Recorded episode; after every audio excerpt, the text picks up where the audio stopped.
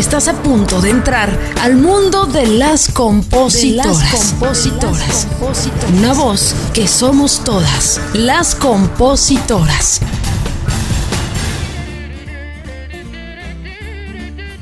Bienvenidos, bienvenidas a otro episodio más de Las Compositoras. Su amiga Erika Vidrio las abraza. Los abrazo con todo mi cariño. Gracias por, por tu tiempo. Quiero decirte que al finalizar este episodio, que va a ser súper chiquito porque es un artículo que me llamó la atención, que quiero platicarlo contigo, que me parece importante reflexionar. Al final, si te gustó lo que escuchaste, ojalá nos regales algunas estrellitas y nos califiques. De cinco para arriba, ¿eh? Oigan, ya sé que estoy traumada, ¿no? Con esta canción. Bueno, vamos a quitarlo para hablar y enfocarnos en este artículo que leí hace un momento y quiero compartir contigo eh, acerca de esta cifra significativa que ha dado a conocer YouTube, esta plataforma tan importante eh, en esta página. Voy a poner en las notas de este episodio el, el artículo completo para que tú ¿no? Si te gusta eh, lo que escuchas, pues vayas y hagas una reflexión propia, ¿no? Para que creas lo que te estoy diciendo. Bueno, en este artículo ah, se habla que los directores de YouTube eh, están dando a conocer lo que le pagaron a los titulares de los derechos de la música.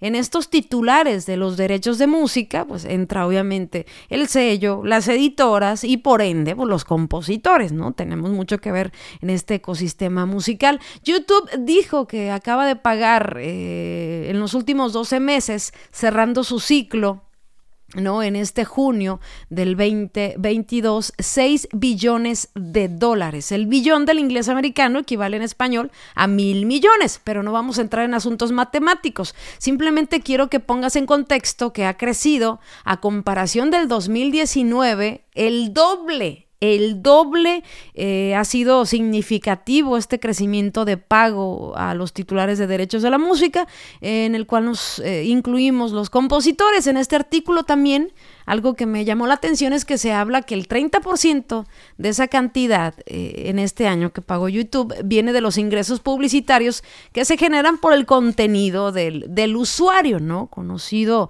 en inglés con las siglas UGC algo que me ha tocado ver y que me ha tocado discutir con, mucha gente de la industria es eh, la comparación de lo que paga YouTube eh, con TikTok, ¿no? Que es eh, para reflexionar. Ahora, ellos dicen que en el 2025 eh, quieren convertirse en el principal contribuyente de ingresos en la industria de la música, ¿no? Que ahí se dan de piques con Spotify y bueno, este asunto puede variar, pero lo que pasa en estos últimos años es que el crecimiento es evidente, ¿no? Es evidente y va la reflexión para nosotros como compositores, cómo podemos aprovechar esta plataforma forma, eh, con este multiformato que tiene para monetizar, para ayudarnos. De repente yo lo que veo es que los compositores somos muy pasivos para este asunto porque siempre somos como que la parte anónima, no, es que yo escribo la canción y, y, no me gusta salir en cámara y no sé qué, no canto, no, no quiero hacer mi versión,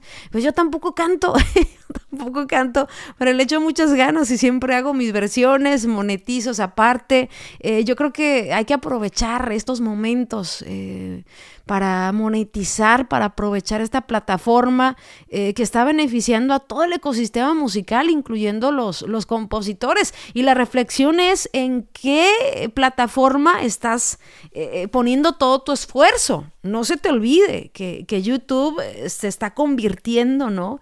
en esa plataforma que con números y con estrategia más maximiza la exposición de nuestro trabajo. Seas compositor, seas cantautor, artista independiente, creador de contenido. Creo que es una reflexión súper importante que quise darles eh, el día de hoy con, este artículo que voy a poner completito porque vienen varios detalles eh, que me gustaría que también cheques tú personalmente sobre este eh, crecimiento significativo que tiene YouTube, esta plataforma que a mí en lo personal también me ha ayudado mucho, ¿no? A maximizar mi trabajo como artista independiente y como compositora. Bueno, mi canción para salir, por favor. Gracias.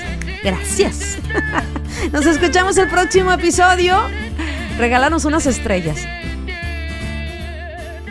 Gracias por escucharnos. Te esperamos el próximo jueves en otro episodio más de Las Compositoras, una voz que somos todas. Recuerda seguirnos en nuestras redes sociales como Las Compositoras y darle seguir a nuestro perfil para tener más visibilidad en este podcast.